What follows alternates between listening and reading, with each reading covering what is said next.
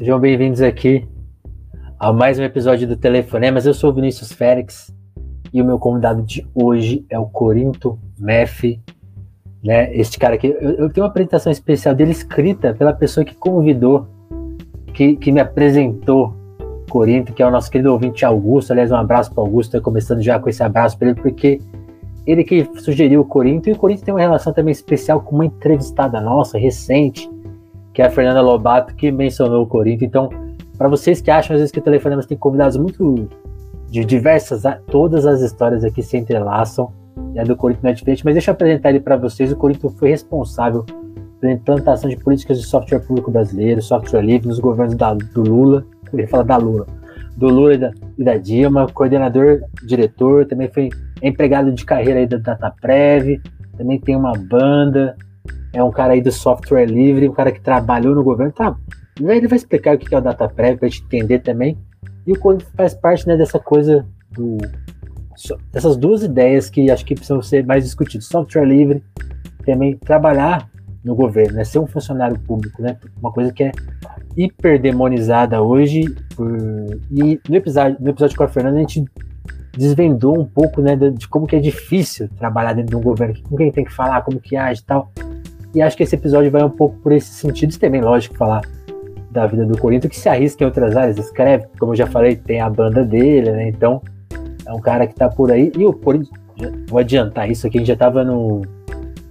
Aqui antes de entrar no ar, ele começou um papo, era, eu acreditava pra caramba na internet e hoje estou um pouco decepcionado. Vamos falar também dessa decepção. Corinthians, seja muito bem-vindo. Como que você tá, cara? Tudo certo? E aí, Vinícius, ótimo. Alegria de estar do outro lado do balcão, eu envolvido aí com essa parte de, de entrevistas, de moderações nos últimos anos, eu normalmente tenho entrevistado e, e, e moderado, coordenado reuniões. E é sempre bom também quando a gente tem a oportunidade de trocar ideia. É, o sorriso fica mais largo, a gente fica mais à vontade, que é a obrigação da condução estar tá do outro lado, né? E a gente pode conversar com o pessoal que está acompanhando a gente. Já até fiquei curioso pela questão da Fernanda Lobato aí, que fez um comentário. É, trabalhamos juntos também na, na, administração pública federal e gostei muito desse teu mote é, da questão da demonização de funcionário e empregado público, né? É, considero faz parte aí de um conjunto de alguns atrasos que a gente tem é, enfrentado na, na sociedade mas é, é, possível ser um bom funcionário público, fazer várias outras coisas e, e, também trabalhar na iniciativa privada, porque eu trabalhei sete anos no setor privado, não vejo, assim, não, não fico o que é melhor, o que é pior, porque todos têm suas vantagens e desvantagens, acho que é importante.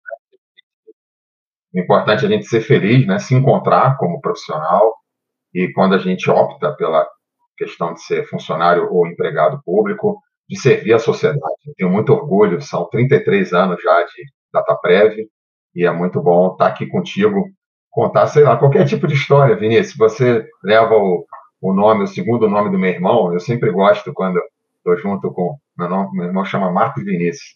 Aí, todo Marco e todo Vinícius eu não esqueço nunca mais, então você já está nesse hall de. Com perdão do trocadilho, marquei você já, pô. Já marcou. Pô, e não vai, conseguir, não vai conseguir cancelar, porque com esse exato. nome é impossível. Pô, Coro, seja, é, seja muito bem-vindo mais uma vez. Só explicando aqui para quem chegou hoje, estou vendo que tem uma audiência aqui que veio muito por você.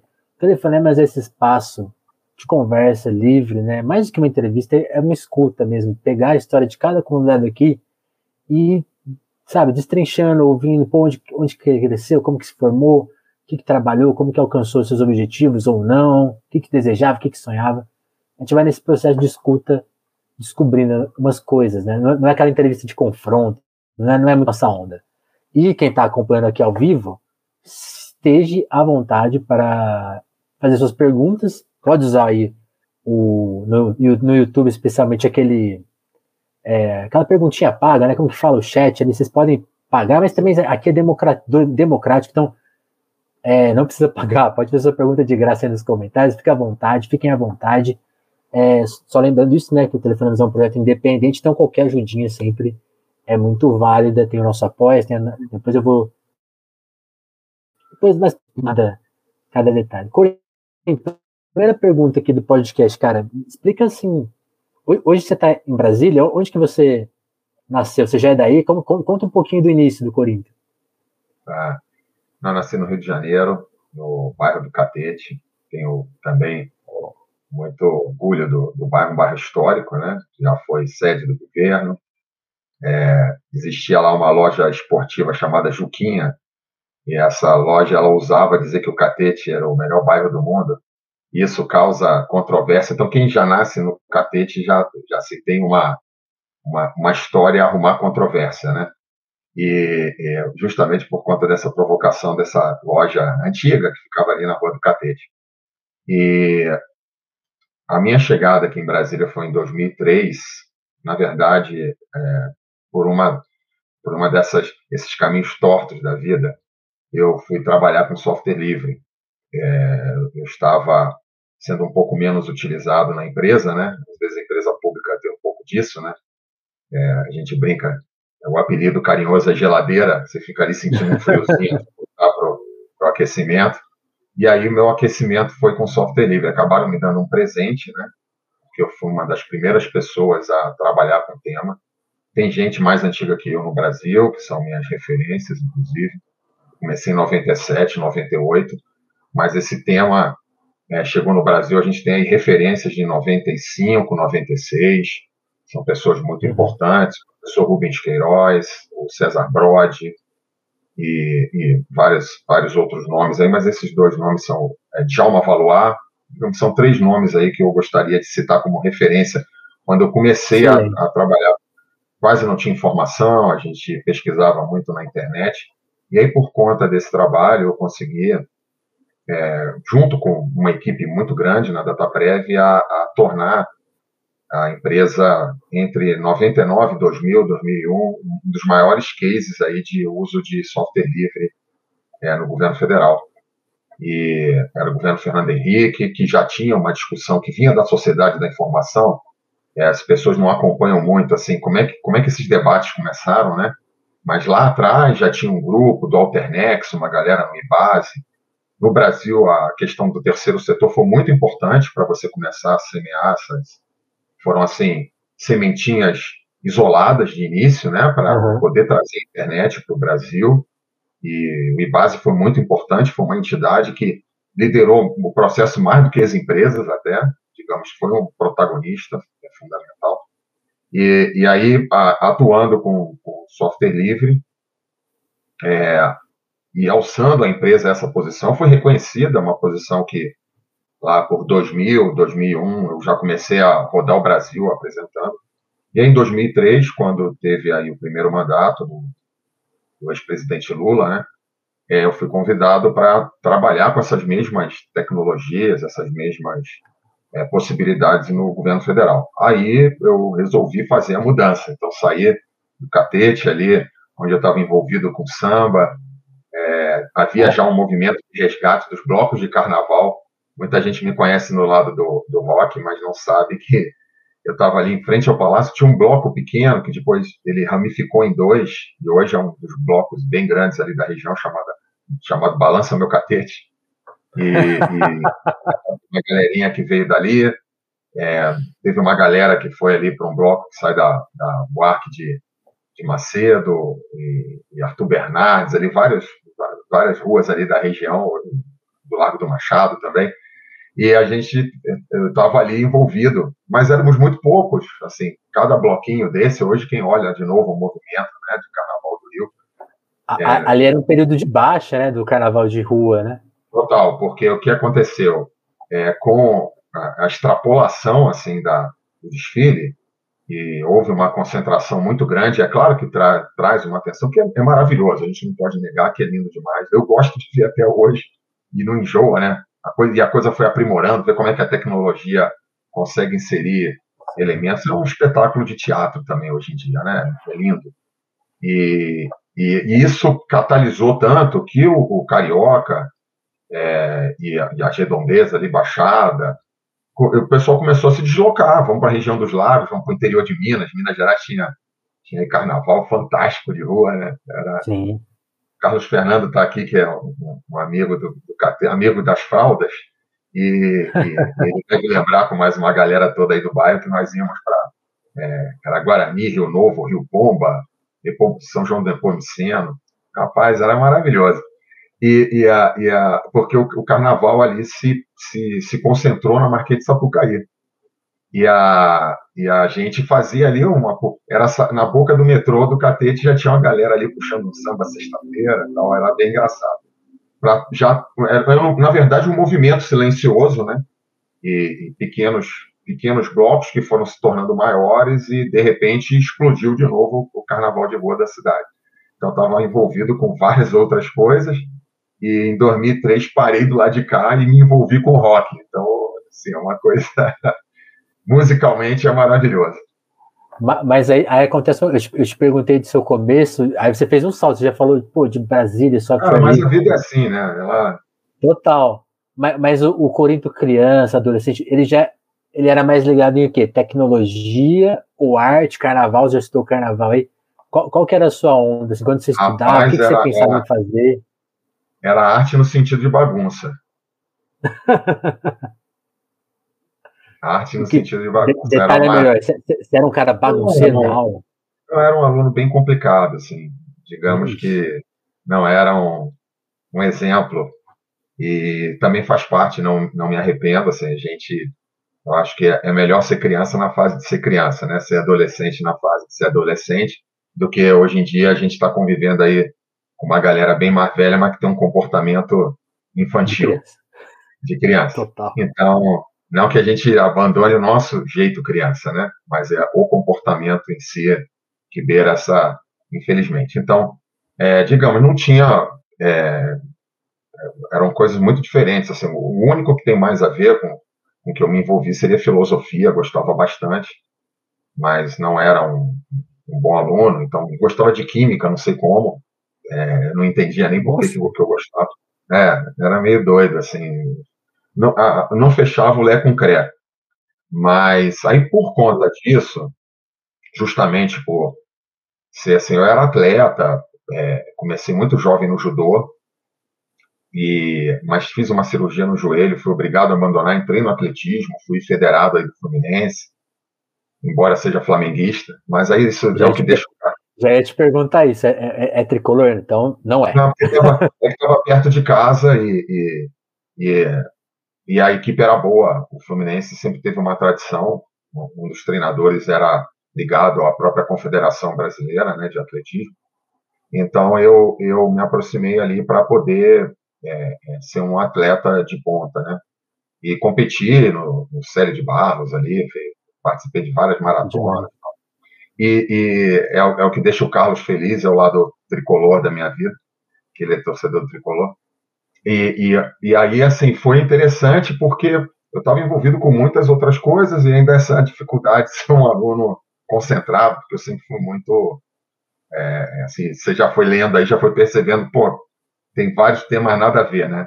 Mas a minha vida é um pouco é, disso. Vai, vai, juntando, né? Porque, porque uma coisa que eu já, que eu já percebi no Telefonemas é que, assim, já são, já são quase 300 convidados, né?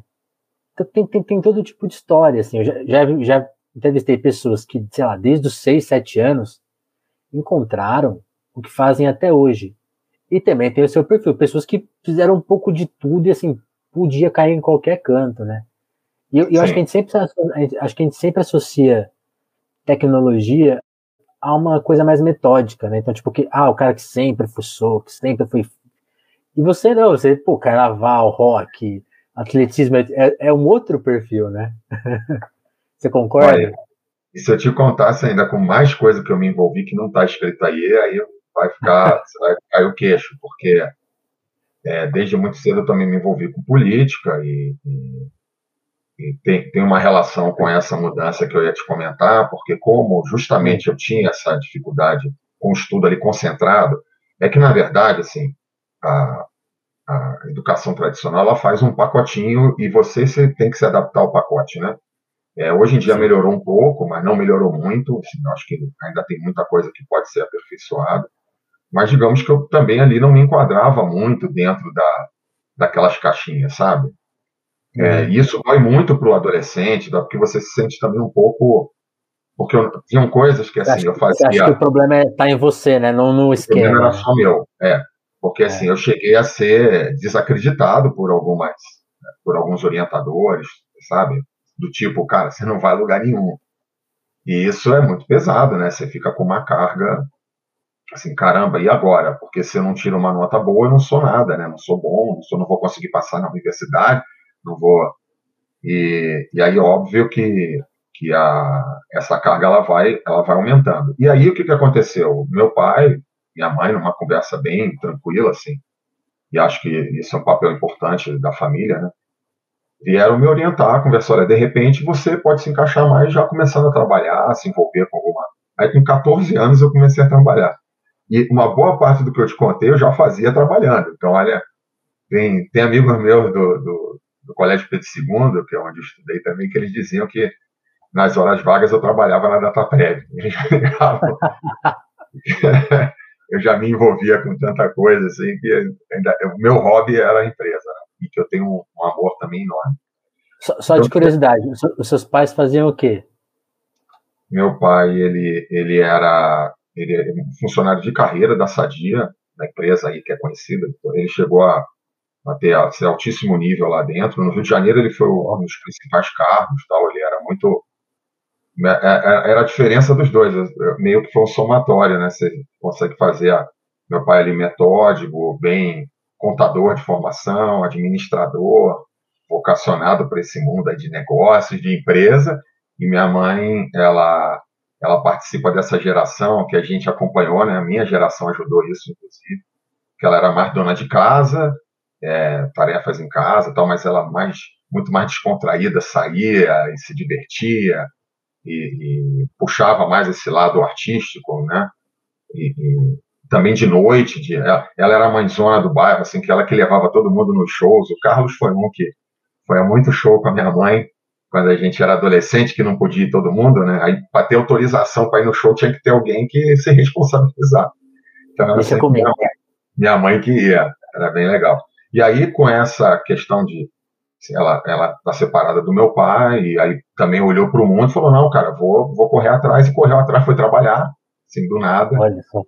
Então foi bacana que também construiu o caminho dela e, e, os dois me deram essa orientação. De repente, me deram todo o apoio. Assim, era muito legal porque eu ia, eu ia estudar no Franco Brasileiro, que é da onde o pessoal do Arte Cult que está aí acompanhando, o Rafael e mais a galera aí do Colégio Franco Brasileiro, eles, eles é, é, ali eu estava estudando, em segundo grau ainda, e, e, minha mãe levava o meu sanduíche para almoçar para depois ir para o trabalho.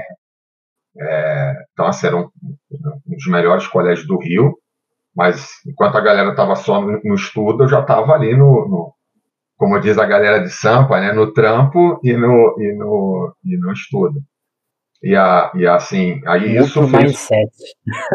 Pô, cara, é. E aí isso mudou bastante. Foi a minha entrada no trabalho, eu gostando de filosofia, gostando de estudar de uma outra forma, que as contradições foram ficando, foram me alertando, assim, do tipo, caramba, bicho, eu, eu vivo bem demais por uma situação porque assim, eu trabalhava com carregador, com cara, assim, uma galera, é um tipo de trabalho, e ainda mais naquela época, né, aos poucos, algumas categorias eram mais organizadas, outras nem tanto, assim.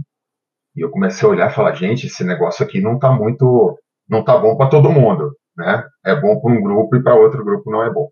Aí essas questões foram me chamando a atenção, e aí me envolvi com, com, com política, passei estudando por vários partidos, foi bem legal, uma fase ali de conhecer, né, conhecer tese, estudar é, as linhas, é, é, as tendências, os grupos, foi muito bom para mim.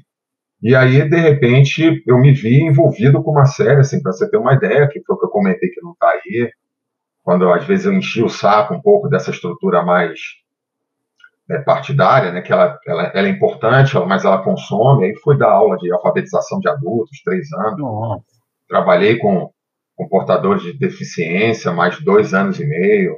Trabalhei com criança carente, tudo isso assim de forma voluntária, querendo ajudar, querendo contribuir, né, para a sociedade. Então, assim, todas essas vivências no catete, no, no meu bairro.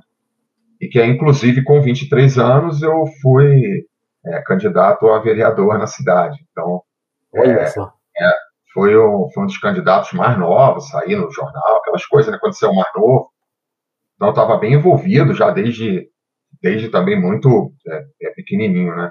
Então, assim, foi... foi... E, e, levou? Não, não, mas eu fui muito bem votado, assim, para você ter uma ideia. É, quem foi eleito pelo bairro ali, com uma votação boa, não sei se foi, acho que foi o Bitar, Jorge Bitar, que é um nome muito conhecido, né?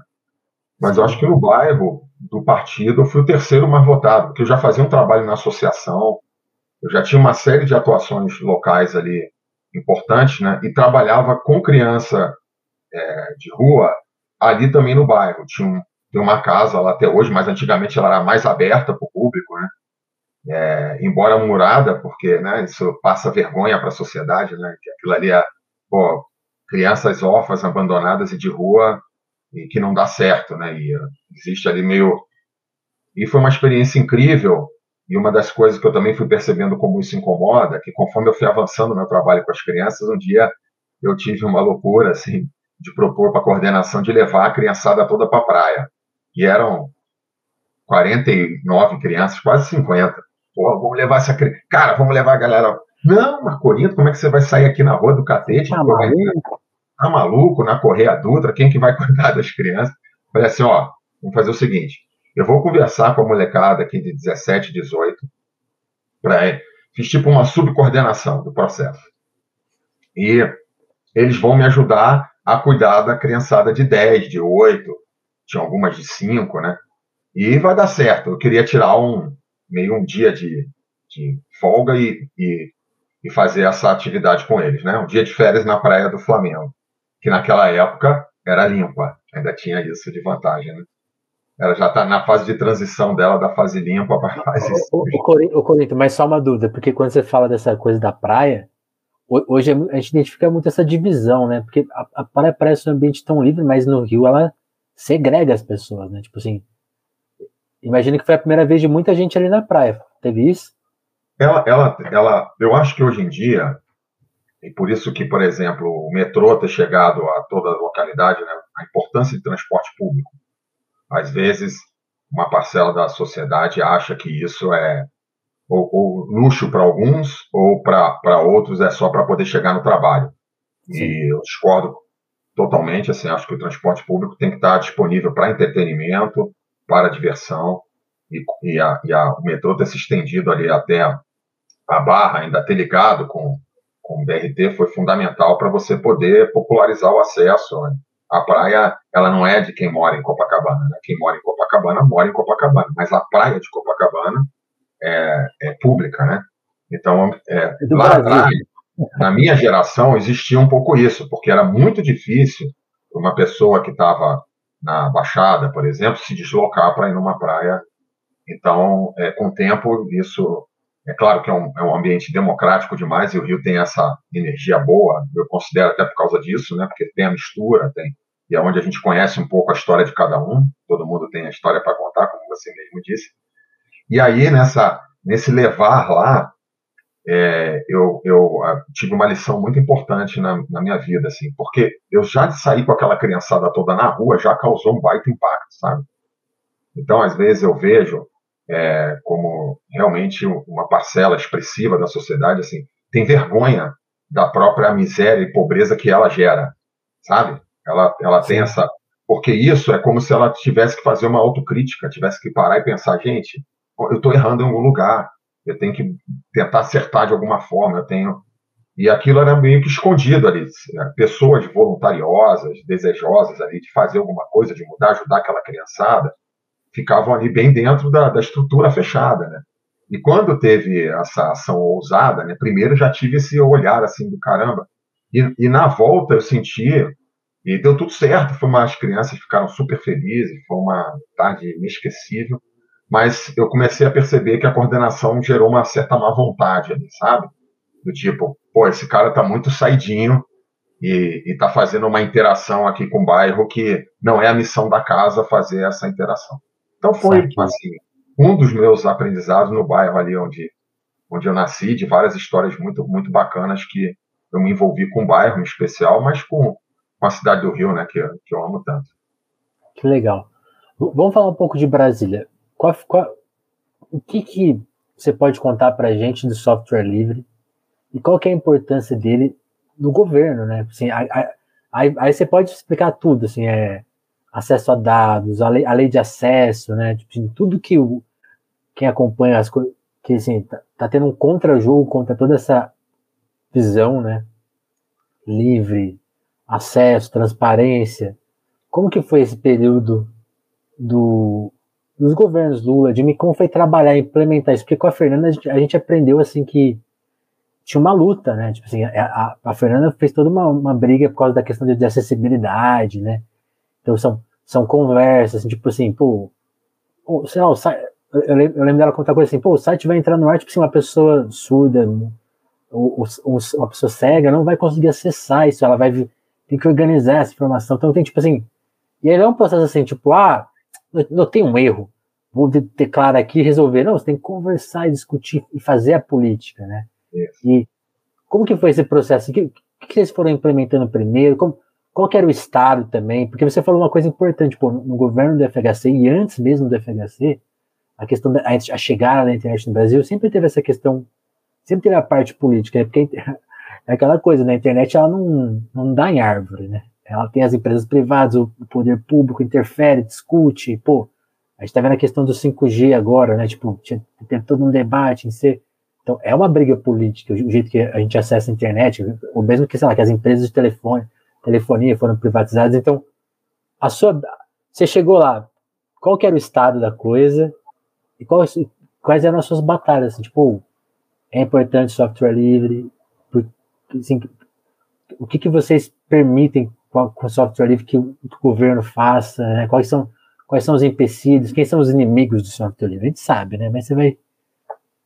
Fiz, fiz muitas perguntas, né? Mas assim, é preciso dar aquela, aquela famosa geral, assim, porque eu acho que. É, aqui o papo não é para os especialistas, né? Mas é para quem tá ouvindo de orelhada. Pô, como assim? tem um cara que brigou no governo, mas não estava tudo pronto. não é só chegar lá e trabalhar, o que, que tem que fazer a mais, né? Detalhe um pouco essa trajetória, Corinthians. Tá bom. Agora, Vinícius, falar uma coisa. É... É. Eu acho que para aquelas pessoas que, que conseguem perceber essa, essa vocação né, de prestar o serviço para a sociedade, é, existem temas que você tem uma aproximação que é natural. Não significa que o fato de você ter a aproximação natural, que ela, ela tem toda a capacidade de ser efetivada, porque você também vai ter algumas outras bifurcações e que, assim, tem o, o funcionário que está ali para... Ele tem a vocação, mas ele está cumprindo a tabela dele. Então, é, ele, ele, é um bom funcionário, ele cumpre as, as direitos, né, as obrigações, né, os direitos ele recebe, ele cumpre as obrigações dele, os deveres e tal. Então, é, nós temos esse conjunto de. E temos um outro grupo que tenta romper algumas barreiras, trazer algumas questões novas, e tem um outro grupo que meio vai puxando, vai tentando demonstrar que o benefício pode ser muito maior para a sociedade. É claro que quando a gente entra no aspecto assim, o benefício ser maior para a sociedade, né, não é o fato da frase ser bonita e ela estar tá ali revestida de muitas bondades, né? de isso ser simples de você conseguir fazer essa, essa tradução. Vou trazer um tema para fazer um paralelo até com a galera. O, o, Igor chegou aqui e disse que, que me conheceu no software livre, né? Então, é, é, tem gente que não conhece uma série dessas, dessas histórias. Mas foi interessante, primeiro, olha, olha já para a gente perceber que já tem um xizinho marcado de forma é, da resposta incorreta lá atrás. Como é que eu fui parar nisso? Lembra que eu comentei que eu estava na geladeira? E aí, o que, que aconteceu? É, eu nunca fui assim um grande técnico. Eu sou mais o, do time do curioso, do que vai atrás, do que gosta, do que quer aprender. Porque uhum. se a pessoa vê ali com uma estrutura matemática, né, que ajuda muito, uma estrutura de lógica, embora eu goste de lógica por conta, por conta da filosofia, a, a, a filosofia está ali amarradinha né, com, com a questão da lógica. Então, claro, que tem pessoas que vêm de outras, outros saberes, outras, e eu não. E aí o que, que aconteceu? É, meio que me deram um prêmio de consolo para tirar da geladeira, sabe? Tipo, bem, vai que ele vai para outra área, vai que ele vai fazer uma outra coisa. pô, tem um negócio aí, é como se, pô, tá chegando um cara aí que eu não sei nem de onde ele veio, né? Pô, dá uma força aí pra gente e tal, vê se tu resolve. Tá bom, então já começou por aí, que não é um caminho muito adequado. Tradicional. É. Mas, assim, também, por que, que aconteceu isso? Tinha uma questão já interessante. É, o modelo, em especial para o setor público, ele traz algumas economias de escala. Veja, a gente tem que deixar já os termos corretos, porque, infelizmente, as pessoas também usam termos incorretos para falar mal né, do que pode trazer de benefício para a sociedade. Então, uhum. é uma economia de médio e de longo prazo que é muito importante para a administração pública, porque quando você começa a ter relações de dependência, em especial tecnológica, vou te fazer uma colocação simples e você vai perceber. Como é que a gente ficaria agora sem ter essa possibilidade de usar o YouTube para fazer essa transmissão? Agora, você imagina um setor público usando uma estrutura toda como essa aqui, aí um belo dia o YouTube fala, cara, para você, você vai ter que pagar. Então, na verdade, quem vai pagar não é o setor público, quem vai pagar é a sociedade, né? Todo mundo. Então, é, esses elementos são sempre importantes quando o setor público, e, e, cada vez mais, porque antigamente a nossa atuação ela se limitava aos papéis, né? ela se, era, era um outro contexto de prestação de serviço. E aí, quando a tecnologia vai entrando nesse meio do caminho, o próprio setor público também vai dependendo dela. É uma coisa, o professor vai lá dar aula, levou o caderninho, deu a aula, a política está sendo implementada, tem os livros, tem os cadernos, tem e, e, por trás disso já se geravam altas batalhas, né? E mesma coisa, uma área que a gente já começou a sentir isso lá de muito tempo atrás foi na saúde. E aí por isso se pensou campanhas de vacinação em massa, setor público atuando, porque hoje todo mundo, né, até quem é contra o SUS bota o arroba vivo SUS, né, hoje em dia, porque percebeu, cara, só uma estrutura gigante como essa para poder evitar que mais pessoas morram. Porque se você for esperar, esperar o tempo que a pessoa pode pagar, o tempo que o preço chega, o tempo que. Gente, é insuficiente. Então, a, a, a, própria pandemia, né? A pandemia sem o SUS teria sido, sei lá, 2 milhões, seria um número. De... Não, sem dúvida, não há dúvida sobre isso, né? Aí é uma questão até matemática também. É. Para quem não entende medicina, mas certamente estudou regra de três, já dá para entender onde é que isso ia chegar. Bem, então o que, que acontece? Quando você também, na tecnologia, vai aumentando esse nível de dependência, é natural que o fornecedor, quando ele venha conversar contigo de novo, ele apresente valores maiores, né? um, um conjunto de serviço mais salgado no preço. E, e, a, e, a, e a administração pública, o setor público em geral, que já veio de uma pressão lá de fora, começou a ser tensionado para dar umas respostas para isso, que é, olha, tem uma alternativa aqui e vocês precisam elaborar um projeto. E, e eu tive a felicidade de coordenar uma equipe excelente, né? Muitos, as empresas públicas têm funcionários de excelência, e a, e a gente, inclusive, fez processos à frente do mercado por várias vezes, né? E a DataPrev tem esse histórico de, de também ter uma, uma posição tecnológica importante, mas naquela época nós pegamos uma agência da Previdência Social, que eram aquelas agências. Hoje em dia a gente faz muita coisa pela internet, então só para fazer também uma questão temporal, a gente pegou uma agência da Previdência e conseguiu colocá-la todinha em cima de software livre. Todinha, para rodar. Assim. Vamos, vamos colocar aqui em cima de. E... Vamos ver no que dá. Vamos ver no que dá. E, a, e assim, a gente conseguiu simular toda a estrutura de atendimento ao cidadão em cima do software livre. Eu vou fazer, Vinícius, aqui um parênteses para ficar claro para quem ainda uhum. não conhece o assunto.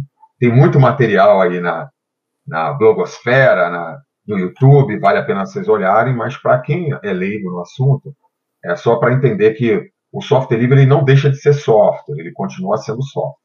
É, o que muda é o modelo de licenciamento dele. É, o que, que significa isso? É, todo o software ele segue uma legislação e a, no Brasil ele segue a legislação que tem relação com obra literária. Então, é, obras literárias, elas têm o reconhecimento da autoria. Só que o único, a única obra literária, se vocês pegarem a legislação lá, vocês vão perceber, né? Então, você tem livro, você tem música, você tem uma série de obras ali, as obras intelectuais, né? E, a, uhum. e aí, nesse conjunto das obras intelectuais, vai ter lá o software que é chamado, para vocês perceberem como essa legislação é antiga, de programas de computador. É, quando, quando se fala do programa, ele tem uma legislação específica, que é chamada Lei do Software. E aí, lá na Lei do Software, eles dizem que, diferente das outras obras, o software é objeto de licença. Então, você vai ver lá, isso está claro, só digitar aí lei de software, vai dar uma lida, vai ver que o software é objeto de licença. Então, essas camadas, quando a gente fala software, tudo é software, mas aí quando você fala software fechado, ou software proprietário, software aberto, software livre, isso é, é que, para facilitar o leigo, eu chamo de tipificação, porque tipificação todo mundo entende o que, que é, né? É um tipo específico. Só que quando a gente também fala tipificação, parece que é uma coisa muito bobinha, né? Tipo, pô, eu tenho amendoim com casca e amendoim sem casca. Detalhe. É oh, pô, aquele é o cara vendendo ali na praia com casca, sem casca. Então já entendi. Isso, a linha é muito parecida.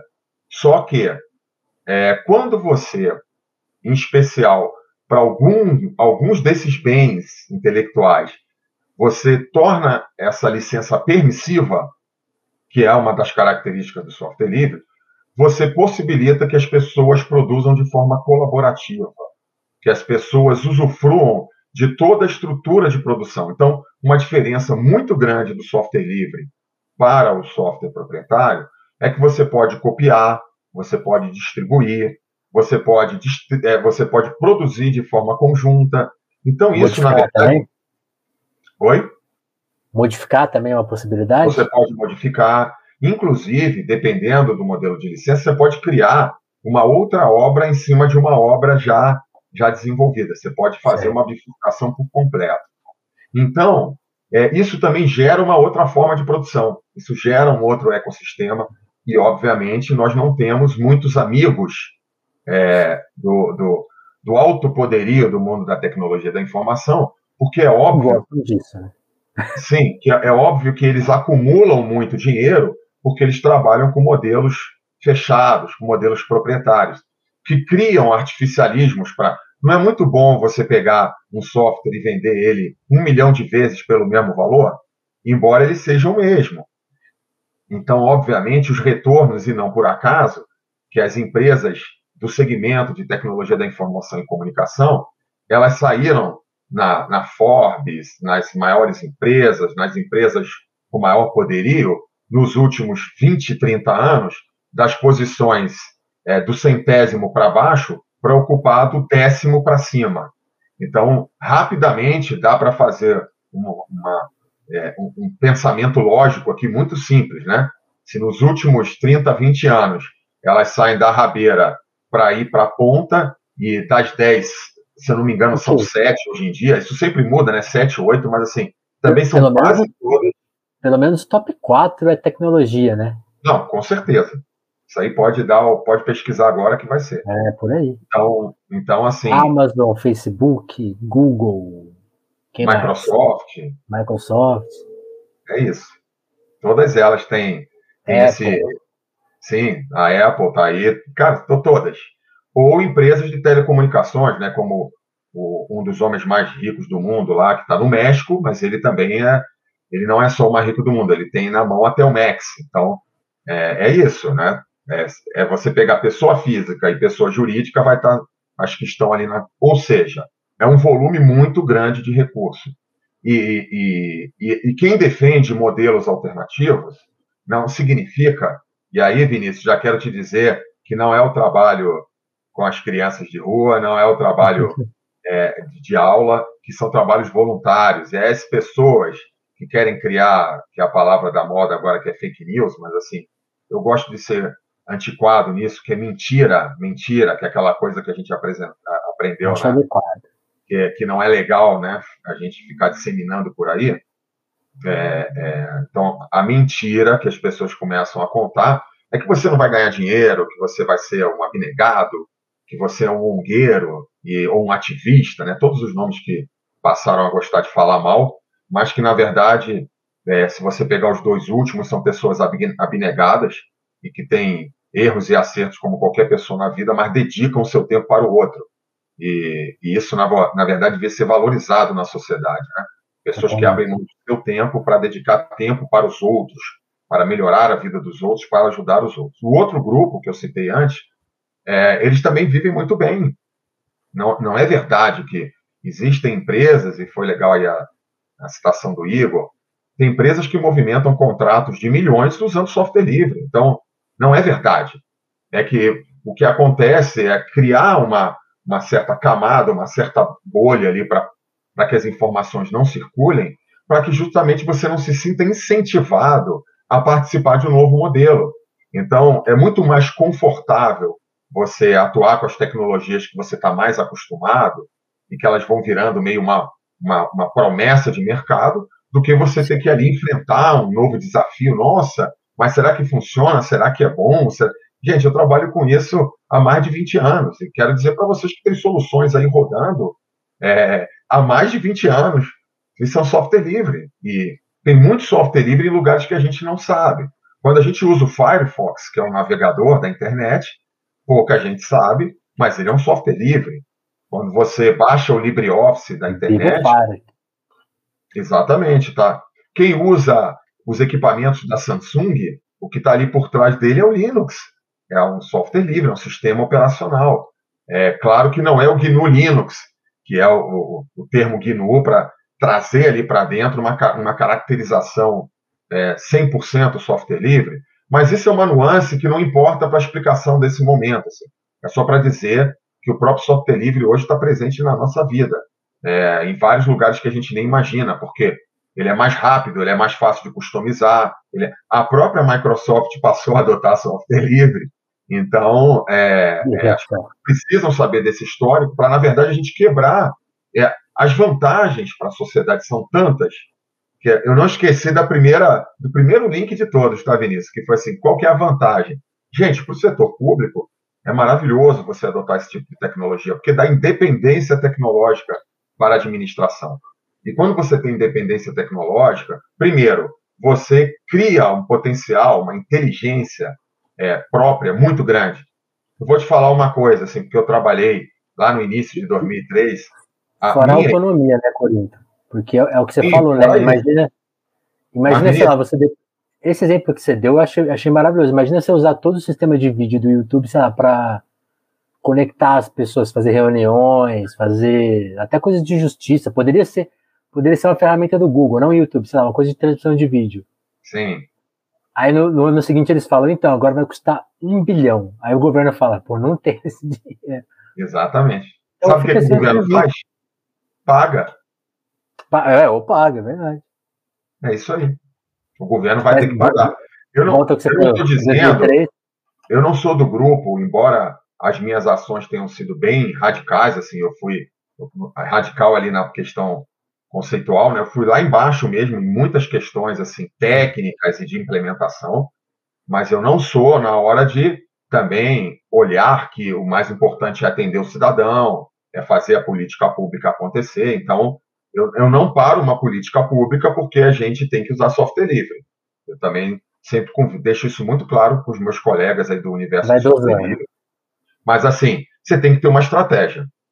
Para você poder ter esse poderio, ter esse cacife na mão, você tem que fazer. E eu vou, eu ia lhe dar um exemplo assim. A, eu tive a sorte assim, quando eu, em 2003 cheguei em Brasília, montei ali a primeira equipe e cinco, seis profissionais excelentes trabalharam comigo: Daniel Darlen, Elias Rossi, Lúcio Curado, Diego Viegas, Leonardo Melo. Todos eles praticamente ou estão em multinacionais ou estão fora do Brasil, exceto Elias Mussi, que é meu colega de data prévia. Então você imagina aí o seguinte: olha o potencial. É, a gente tem que pensar por que, que essas pessoas não ficaram? Por que, que as pessoas não estão aqui? O que, que aconteceu que deu errado? Porque são brasileiros. São excelentes técnicos, excelentes profissionais que poderiam ser muito mais bem aproveitados é, em território nacional com soluções nacionais. Então, o que acaba com um modelo como esse, é, essa, essa grande riqueza concentrada, ela tem alguns fatores ali que são ocultos e que a sociedade não sabe muito bem como é que funciona. Então, um, um dos elementos que está por, tá por trás disso chama-se royalty.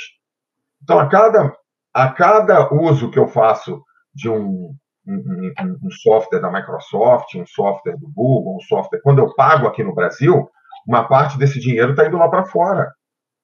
É isso, cara. É muito dinheiro. É, é assim, é um valor que se você é, for girar aí um, um Bolsa Família ou um auxílio como o atual, você vai triplicar, sabe? São, eu estou aqui, como hoje em dia tem aquele o UOL confere, o Globo confere, eu estou, tá, exagerando um pouco. É, eu estou aqui sendo grosseiro. É, então, por favor, mas eu estou dando aqui uma ideia de grandeza, né? São valores Sim. muito grandes e que você poderia, de, de, de alguma forma, estar tá aplicando para a sociedade, de uma forma muito mais. Agora, o que é mais interessante, Vinícius, é que esses modelos, e, e o Igor participa de um deles, o, o Rafa também, que é aqui do Artcult, tem contato com eles, cara, eles, eles geram uma, uma, uma estrutura de ganha-ganha. Porque conforme você vai desenvolvendo, conforme você vai aprimorando, conforme você vai colaborando, é, ganha aquele que participa, ganha o próximo usuário dele, e não uhum. há, não há nenhum impedimento que as pessoas ganhem dinheiro em cima de software livre.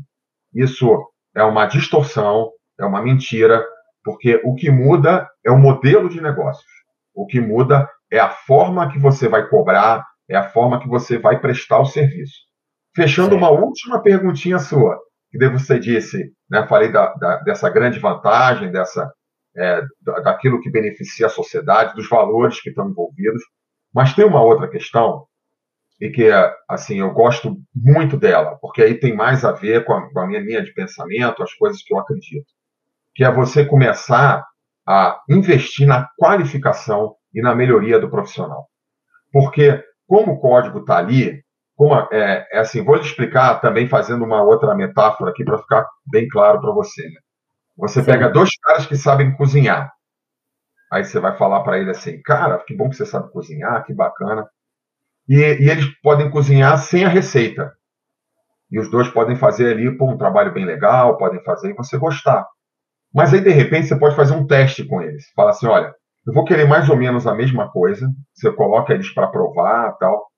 É, tem programas na televisão até que fazem isso, né, de culinária. Pô, testa aí, come. E aí você fala para eles, ó, eu já sei que até vocês são bons. E os produtos que vocês me apresentaram são legais.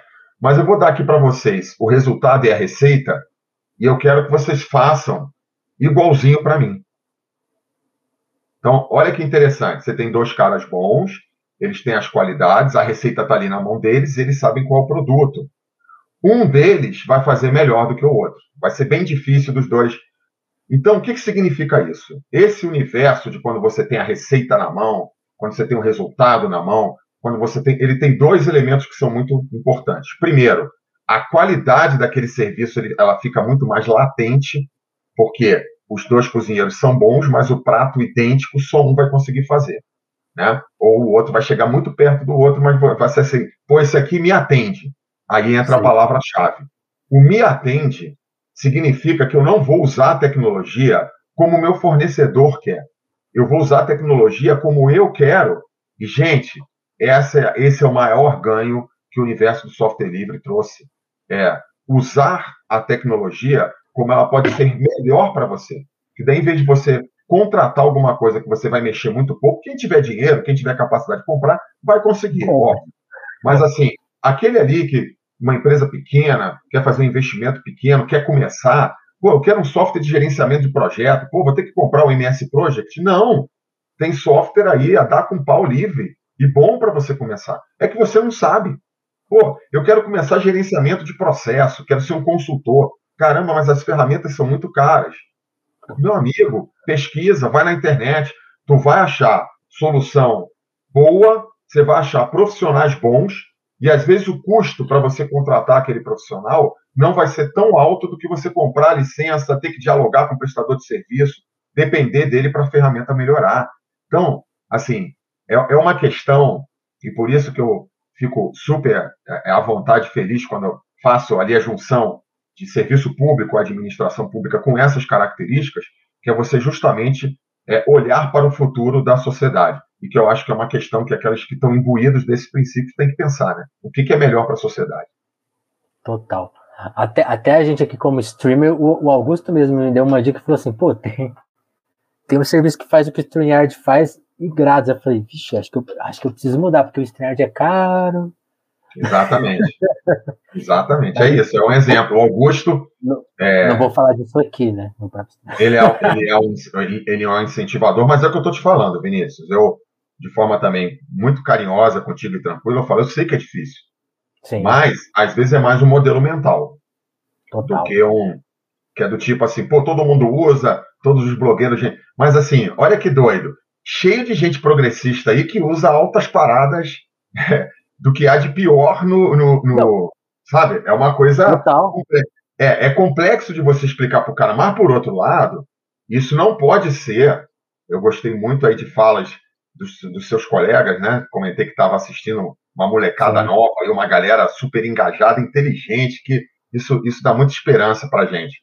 E, e, eles trazem uma questão que eu concordo plenamente, estou alinhado com eles. Quando a gente tem questões maiores de fundo, a gente não precisa ficar perdendo tempo. Então, assim, não é uma queda de braço a gente ficar falando, ah, pô, o cara usa isso, isso é uma, eu acho. Mas é importante que você saiba que tem as alternativas. É que, na verdade, a gente é meio que. A gente vai entrando numa doutrinação, entendeu? E é difícil você desamarrar isso. Não, isso que você falou, eu acho assim, central até eu sou mais ligado em cultura. Eu vejo esses desdobramentos na cultura hoje. Você vai ver a pessoa mais. Pô, o cara fala que é radical de esquerda. Aí você fala assim, pô, que música, que filmes você vê? Pô, o cara tá vendo o pop enlatado na Netflix, assim, tipo assim, tá todo mundo vendo a mesma coisa. Aí fala, pô, tem uma sinuca aqui para resolver. Porque, tipo, é isso, assim, é, é, o acesso, é a comodidade, tem tudo Sim. a ver com isso. É, a mesma discussão. Você quer ver assim, uma porque... coisa. Vou te falar uma coisa que você deve viver isso no teu universo. É quem está acompanhando a gente aqui deve passar por isso, que é o seguinte, o cara põe lá na Netflix. Aí aparece que o filme é argentino. O cara não vê. O cara não vê. É. E aí, por exemplo, tem filmes aí, seriados produzidos por eles nos últimos 10 anos, que são excelentes. Mas você já cria aquela barreira do, pô, não vou ver, pô, argentino e tal. Então, a gente é, tem que conseguir transpor um pouco essas barreiras, né? Não são triviais, porque você vai criando uma série de, de elementos que vão te empurrando. Pô, por que, que eu vou sair do StreamYard se eu tenho, tá tudo pronto, tá tudo certo, é fácil, estou pagando ali.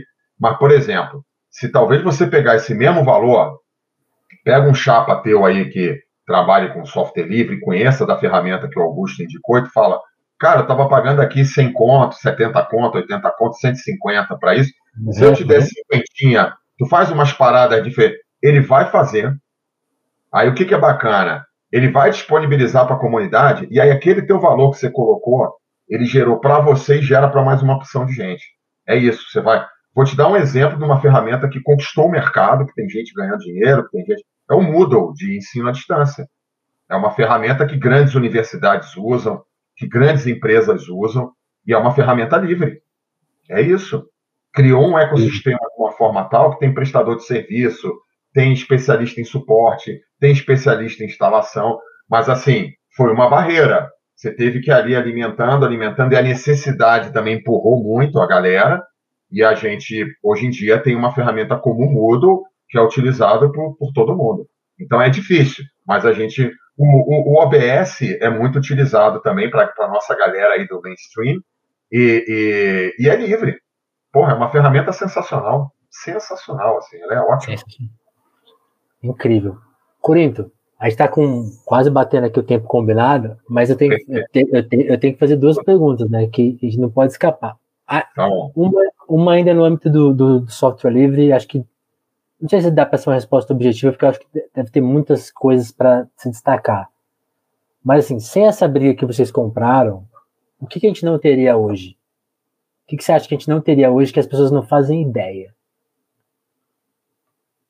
Olha, é, quando a Fernanda deve ter conversado contigo e pegou pelo lado dela, né, que é padrões abertos, acessibilidade, é, uma internet universal com padrões que ajudem os sistemas a interoperar, seja inclusivo, é, adote é, padrões é, que são universais, isso facilita. Se a gente olhar o campo dela, por exemplo, seria, em especial, universalizar mais os serviços, é, dar condições de, de, de, que as pessoas utilizem esses serviços de forma mais equânime, e que isso é muito importante, né? Não é só o igual, é, é respeitando a característica de cada um. Então, só nesse segmento dela, a gente já teria um avanço significativo.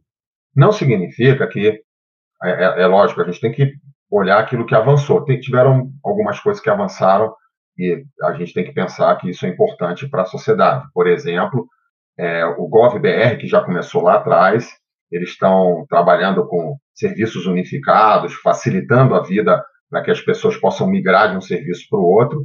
Isso é muito importante. Mas isso não utiliza padrões, diretamente os padrões que nós preconizamos do livre, né? usa aberto, mas não usa o, o, muito o livre. Porque o livre ele ia causar um, um terceiro elemento. Então, assim, estou pegando coisas que avançariam mais, olhando essa, esse universo do acesso, da universalização, é, demonstrando que tiveram coisas que avançaram e que são importantíssimas para a sociedade. E terceiro, um item que aí faria toda a diferença. Na verdade, Vinícius, assim, sendo bem é, transparente contigo, lá atrás, quando a gente começou a criar esse, esse, a gente já falava ecossistema antes dos grandes pensar. O Brasil era pioneiríssimo nisso aí, uhum. é, mas muito pioneiro. Eu vou te falar uma coisa assim, quem me conhece, tem muita gente que me conhece e nem sabe, mas eu acho que é legal pontuar aqui só para porque às vezes pode beirar a presunção tal. Mas eu tive a felicidade de conhecer 21 países só pelo trabalho que eu fiz no governo brasileiro. E os países convidavam a gente para assim, ouvir o que o Brasil fazia. Então você imagina, né, um cara que está no governo. Saudades você... de ser referência, hein? Não, a, a, referência a gente não perde, né? Mas assim, é, é, é o que a partir da referência a gente Total. chega. Então, por exemplo, eu tive, tive na China um conjunto de doutores aí do, da Europa e, aqui do Brasil é, consideraram que a nossa experiência valia a pena demais, mostraram um encontro de doutores que tinham suíços, suecos, alemães, chineses, que foram lá conhecer o que a gente... Tive a honra de receber um prêmio é, na França, que a, a única iniciativa pública que ganhou o prêmio foi o software público brasileiro. Os outros eram quatro empresas. É, fizemos parte de um estudo da, da Índia com, com a França, com uma série de países, apontando a iniciativa brasileira como uma das iniciativas que valeria a pena ser acompanhada até 2020. Então, assim, é sensacional, né? Você perceber, assim, cara, aonde que a gente chegou? É, aonde a gente poderia chegar? Eu te diria que Alvin Toffler, ele escreve no, no livro Riqueza Revolucionária, o dia que você chega na... Eu, eu, eu oriento o seguinte para os meus amigos, vai na livraria, porque o livro é grossão, e, mas é, o que vale a pena, ele é até a página 19. Então, como o que vale muito a pena ir até a 19, aí você finge ali que quer comprar o livro, porque como ele é muito grande, o cara não vai ficar, porque se tu folhear, para onde tu folhear, vai parecer que você está folheando. Então já dá para fazer aquela... Aí tu chega ali, dá uma olhadinha até a 19. E ele vai falar de uma coisa chamada sistema de riqueza. E ele fala assim: o sistema de riqueza do futuro ele vai ser uma junção entre aquela economia monetária que a gente conhece e a economia do conhecimento. Então você é como se você tivesse o PIB e tivesse o, o, o, o fazer uma homenagem aqui ao, ao velho partidão. Mas é, é, é, é como se você tivesse assim o, o produto do conhecimento bruto, e que o produto desse conhecimento bruto também seria o que é interessante, porque olha, olha a, a, a diferença entre um e outro. Quando você chegar lá e montar a grade do PIB, você diz assim, é um trilhão. Essa grade ela é fechada. Pá! Um trilhão. Mas quando você montar o produto do conhecimento bruto, e se você fala assim, eu também tenho um trilhão aqui de Plex, Plex foi uma moeda alternativa antes do Bitcoin, que como a gente viajava por muitos países, eu e o João Batista, que foi o chefe da, da Fernanda Lobato, de governo eletrônico, a gente usava para poder fazer as traduções. Então, aí você vira e fala assim, cara, eu tenho um trilhão de Plex. Sabe qual é a diferença, Vinícius? É que esse um trilhão de Plex, ele pode ter gerado na sociedade um resultado N vezes maior do que um trilhão fechado do PIB. Por quê?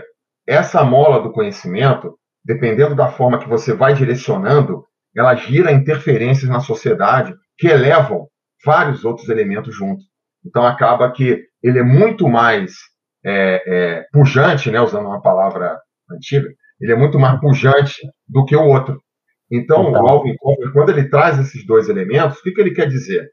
Os países que perceberem isso, é porque sabe o que está acontecendo? Essa, essa galera que lidera essa riqueza, eles de alguma forma criam barreiras para esse outro sistema não avançar tanto, porque eles querem que avance no controle deles. É o que eu chamo de organocentrismo. É, eu sou aberto, eu sou livre, mas tem que estar dentro do meu organismo. Mas calma lá, né? É. E não ecossistêmico de verdade. Assim, pô, não dá para eu controlar tudo, mas se o ecossistema cresce, cresce todo mundo. Então, para você ter uma ideia, não dá, não dá nem para mensurar aonde nós estaríamos. Mas o que, que a gente sabe? Eu posso usar o caso do Igor, que está acompanhando a gente aqui, que tem um software público, entre vários outros, que, independente de tudo que aconteceu, ele roda até hoje, Vinícius. Uhum. E, e, você sabe o que aconteceu com ele? É, vou dizer aqui quatro itens só. Eu não sabia disso, tive contato com a galera porque eu meio saí de cena para não ficar triste, não ficar chateado, que é o que você falou. Né? Aí é o peso da referência. E, e quando começou a, o ecossistema deles, em 2019, foi uma empresa privada que tornou o software público. Então já olha que interessante, né? Era um software fechado que virou livre. Olha que certo. coisa já para você ter uma, uma noção, isso já é uma baita diferença do Brasil, porque lá fora foram por outros caminhos.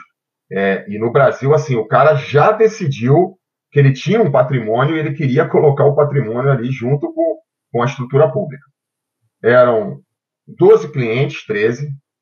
É, a cidade maior que usava era Bagé, no Rio Grande do Sul.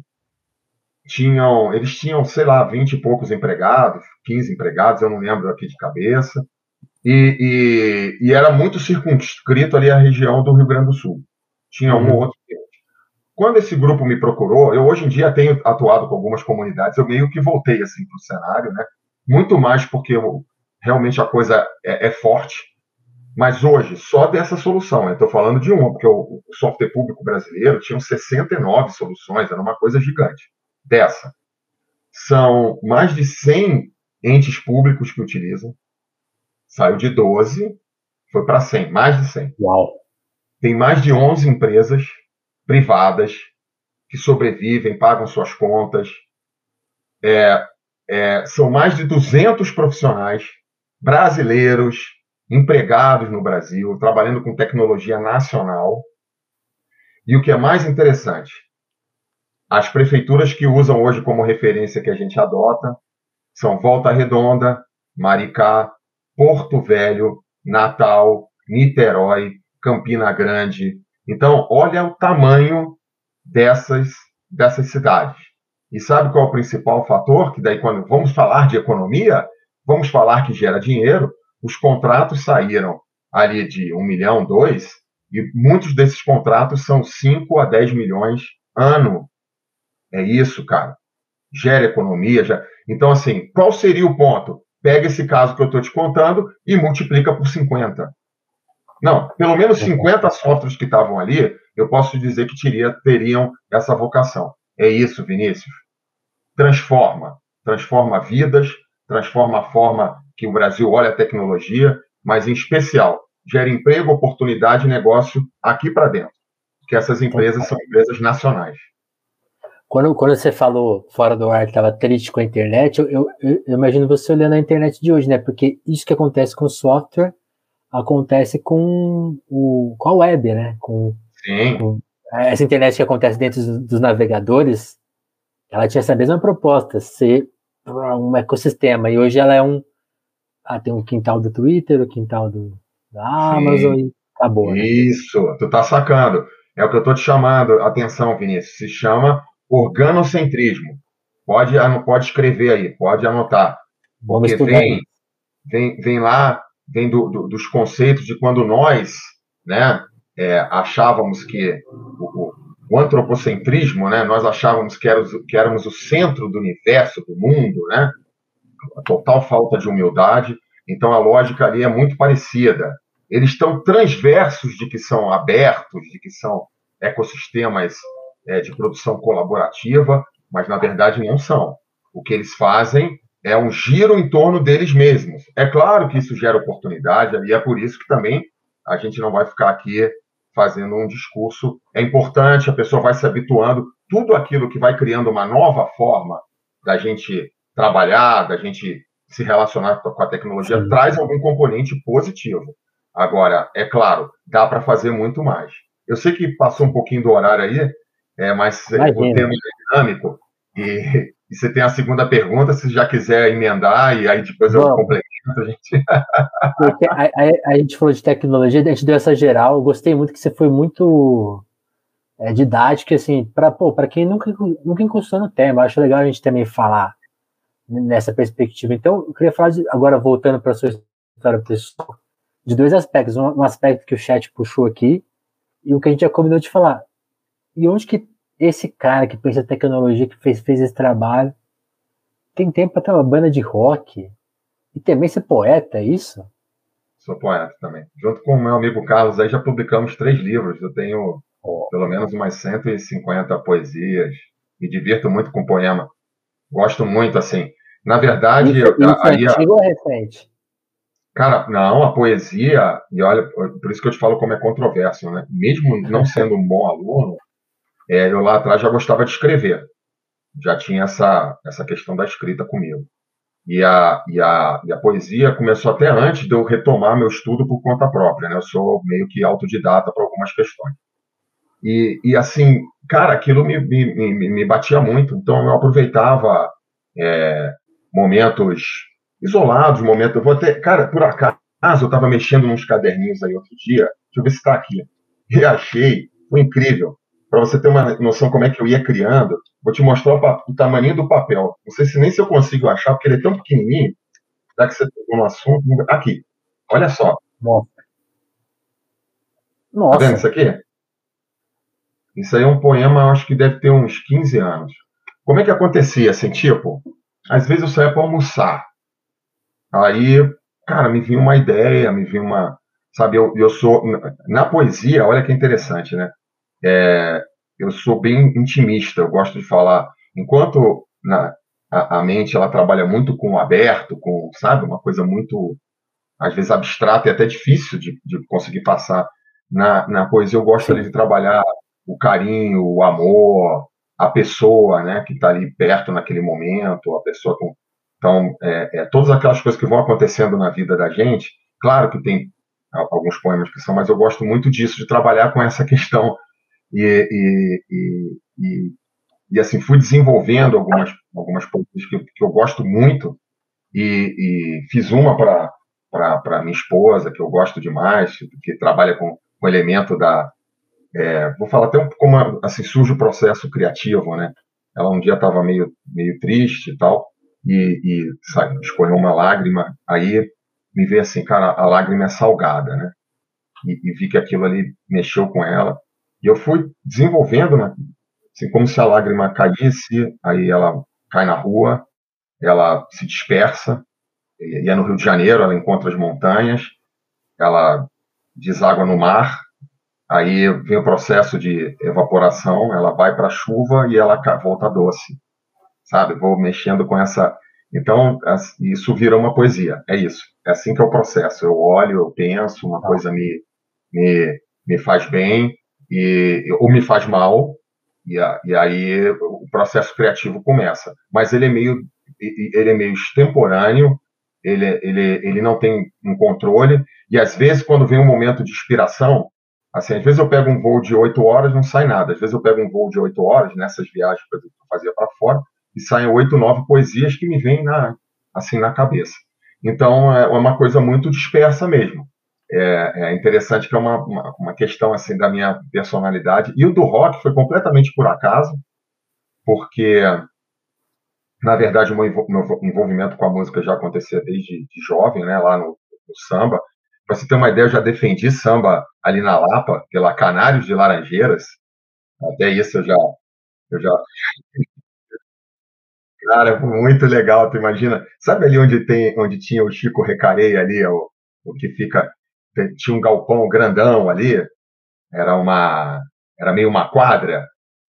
É, quando você sai ali, entre Oswaldo e o Circo Voador, naquela parte que você passou a sala Cecília Meirelles, aí você vem caminhando, e tinha aquele espaço ali que, que era do Chico Recareia. é, era bem, era um dos poucos lugares na Lapa antigona, né, que veio da transição. E ali tinha uma quadra e os blocos maiores, assim, do grupo de acesso faziam, aí até samba eu já fui defender ali, era a segunda voz. E aí por conta disso, é, é, uma galera que trabalhava comigo formou uma banda. A história é bem engraçada porque era uma despedida certo. de um amigo meu, já tô... Pô, temos que criar uma banda, temos que criar uma banda. Só que eu era o chefe ali do grupo, e o cara falou, pô, eu toco guitarra, eu toco bateria, eu toco baixo, eu toco isso. Aí já tava todo mundo meio, eu falei, cara, não tá aparecendo vocal. Aí todo mundo olhava, tinha umas 100 pessoas na festa também, já todo mundo, pô, não é possível que não saia um vocal aqui. Aí, cara, eu meio timidamente levantei a mão e falei, pô, posso ser o vocal aí da banda. E, e eu ficou aquele silêncio na festa, sabe? Todo mundo, caraca, o chefe falou que quer ser vocal, como é que a gente vai dizer não? Aí isso demorou uns dois, três meses. E com três meses eu marquei uma reunião. Olha só como é que foi resolvido. Falei, cara, vou ter que chamar essa galera aqui, porque vai ficar chato, né, se eu pressionar. Aí eu marquei uma reunião de trabalho, juntei a galera lá na sala e falei assim, olha, eu sei que vocês ficaram constrangidos, eu sei que não é legal, mas vamos fazer o seguinte, vamos, vamos no estúdio, a gente ensaia e se der certo, forma a banda. E, e aí a gente ensaiou, deu certo e a banda tá aí há Se 11 anos. Se vocês não gostarem, demissão. não vou demitir ninguém, tudo bem. e aí, pô, Vinícius, é divertidíssimo. Assim, vou te falar que é onde eu solto, porque eu vivi a década de 80 e a gente faz rock nacional dos anos 80 na veia, né? Eu pego, inclusive, lá do B. Então, é, é, é assim, é o momento que eu consigo extravasar uma parte do, do exercício físico que eu não faço na semana, eu faço num show. Assim, eu já cheguei a perder quase que um litro de. Porque eu vou ali, para mim, cada show há 11 anos, cara. É uma pressão, eu gosto aquela questão de interagir com o público. De... Eu costumo dizer, é, eu, eu, não acho que eu sou um bom cantor, mas eu, eu, eu digo para a galera que eu sou um animador de palco, sabe? Meu negócio é, é a pessoa sair feliz aquela noite. Assim, o cara sai à noite e, e eu quero que ele volte para casa feliz, assim, tipo, cara, porra, ou eu voltei no tempo, o show foi legal, a energia da galera é boa. E aí lá se vão 11 anos é, é, com essa questão. Da, aí já compus música, já aí veredei por outros. Só que assim, o tempo não ajuda, né? Olha, ainda tem que achar tempo para. que aí já gravar uma música que tem composição já é um outro universo. Muito, mas assim, a gente tem coisas essas brincadeiras. E, e, ainda tem um detalhe: eu também, quando sobra mais um tempinho, eu ainda gosto de escrever. De, então, assim, cara, escrevo texto, porque tudo isso que eu estou te falando tem que ser, tem que dar uma vazão em algum lugar, né? Ainda de vez em quando eu escrevo para alguns portais tal. Ainda me divirto com isso. Então, não tenho tempo que o Carlos Fernando tem aí, que ele escreve textos maravilhosos, mas eu gosto de me de enveredar, porque é legal quando você está nesse nível de abstração aqui como o nosso, né, Vinícius? Por exemplo, eu tive a oportunidade, lá atrás, de escrever um documento que foi apresentado no Fórum Social Mundial em 2001, pedindo democratização da internet e da informação. E, assim, nós tínhamos um, um articulador para isso, e eu e Carlos, mas principalmente. Pô, escrever, defender ideias, sabe? Pô, vamos democratizar, vamos envolver a galera, é mídia independente e tal. E, e eu também ainda gosto disso, então ainda sobra um tempinho para formular e, e também é importante, né? Já que a gente está difundindo ideias que são tão.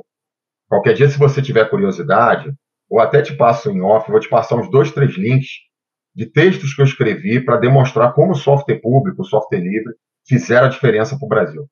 E, e, te digo com certeza que o caso do Cidade, que eu queria fechar né, que era da pergunta anterior, para não perder, se o caso do Cidade ele fosse, ele fosse replicado por 50, você imagina, né? 11 empresas, Olha a quantidade de empresas, são mais de 100 clientes, imagine a quantidade de clientes só trabalhando com 50.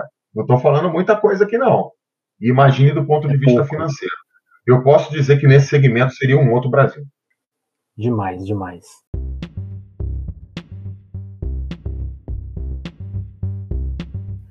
Pô, com prazer conhecer o Corinthians. Corinthians, brigadão por ter colado. Antes da gente encerrar o papo, só agradecer todo mundo que ficou aqui. Corinthians trouxe a turma dele para assistir. Muito obrigado. Vocês conheceram o Telefonemas hoje. Esse, esse é o nosso espírito. Recomendo que vocês procurem o Papo da Fernanda aqui no nosso repertório de entrevistas. Procurem também as outras entrevistas. Tem mais de 300. Você vai encontrar pessoas que você gosta de mim, eu tenho certeza. E o meu convite, esse é um trabalho independente, a gente precisa muito contar. É, é, é o nosso software livre, você paga se você quiser. E, mas seria muito importante. Então você tem o nosso QR Code que leva para o nosso Pix, tem o apoia se você quiser dar um apoio mais firme. Tem as ferramentinhas aí do YouTube para o chat pago, ou, ou, se você gostou desse vídeo, dá para você depositar uma moedinha. É, então fiquem à vontade para manter aqui o Telefonemas, que é esse projeto independente, só com a ajuda dos ouvintes. Aqui na nossa proposta, quem conheceu aqui, acho que acho que hoje aqui tinha muito ouvintes de primeira viagem, então isso se repete mais vezes. São conversas abertas, espontâneas e muito interessadas, né? Como eu prometi lá no começo, é um processo de escuta. Corinto, brigadão, cara, por ter colado, prazer te conhecer. E fica a nossa recomendação. Acho que, acho que, é o meu primeiro podcast, tá? Então, mandou bem. Tá. tá. Um zerinho, primeiro. Esse zero, esse zerinho é subscrito, tá? Foi 10, pronto, já a gente pode até falar, né? Foi 10 e foi. Ali, né? Adorei. É sempre bom a gente estar tá conversando, trocando ideias. Acho que a gente pode. A gente pode se programar para fazer um segundo em breve. Opa! Faltou, faltou tempo para mais assunto. Eu vou te falar que história, que história não vai faltar para contar e, e, em especial, eu te falar o seguinte: quero que você registre isso aqui na, nessa conversa contigo, porque a gente tem que valorizar também o primeiro. A gente faz esse giro, né? É, deixar aqui bem anotado para a galera assim, que essa atividade, que o Ecidade, que esse sistema que a gente está atuando e que tem dado certo, eu estou há um ano já fazendo uma. É meio um trabalho voluntário, uma assessoria ao mesmo tempo, beira os dois, né, para ajudar mesmo o ecossistema a avançar. Mas eu já comentei com os empresários, são empresários, isso que é mais interessante também, é um ecossistema ali. Eu ajudo a comunidade, eu ajudo esse grupo de, de empresas. E se, independente, porque o, o conceito do público, é, e essa é uma questão que é muito importante do nosso modelo, é que ele não depende do setor público diretamente. Porque a gente também cria esse hábito, né? Ah, é público, é governamental. Não é isso, né? É claro que, estando ali o governo com todos os aportes que a gente conversou aqui contigo, que poderiam surgir, a coisa toma uma. Né, é o lance da estratégia, é o lance da política, do governo, da política pública que extrapola. Agora, esse caso em específico, eu acredito que um, dois, três anos a mais aí para frente girando, é, independente do que aconteça, cenário, que, mas ele se organizando, demonstrando a força do modelo, isso vai impulsionar outras comunidades de softwares públicos que estão ainda ativas, e tem muita coisa. E o mais interessante é que eles com certeza vão estar bem melhores ainda do que como estão agora. O que demonstra a, a tese que a gente fala que é um modelo ganha-ganha, né? Todo mundo ganha. É, um, é uma questão histórica, é, faz parte da evolução da, da humanidade chegar em modelos que e é interessante que é um modelo que ele cutuca muitas pessoas, porque ele fala ao mesmo tempo de competição e ao mesmo tempo do comum, né? Então, é, causa muita resistência, porque aquelas pessoas que estão habituadas, né, só de olhar para um lado, o dogmático, ou que acredita só, falam assim, pô, mas como, como é que é possível ter um modelo que vai coexistir? É, é um modelo que nós criamos, nós, nós andamos para frente, nós evoluímos, né? Nós não temos mais rabo, então a gente tem que ter isso na cabeça que a gente evolui, né? E, e essa evolução faz parte de experimentar coisas novas, modelos de negócio novos, coisas que podem levar a sociedade para frente, num outro modelo de produção e de colaboração. Vinícius, brigadão. Recado dado, turma. Até o próximo telefonema. Brigadão quem ficou na sintonia. Quem está vendo a versão em podcast toda segunda e quarta nas plataformas áudio. Voltamos em breve mais um papo nota 10. Valeu, Corinto. Valeu, turma. Valeu.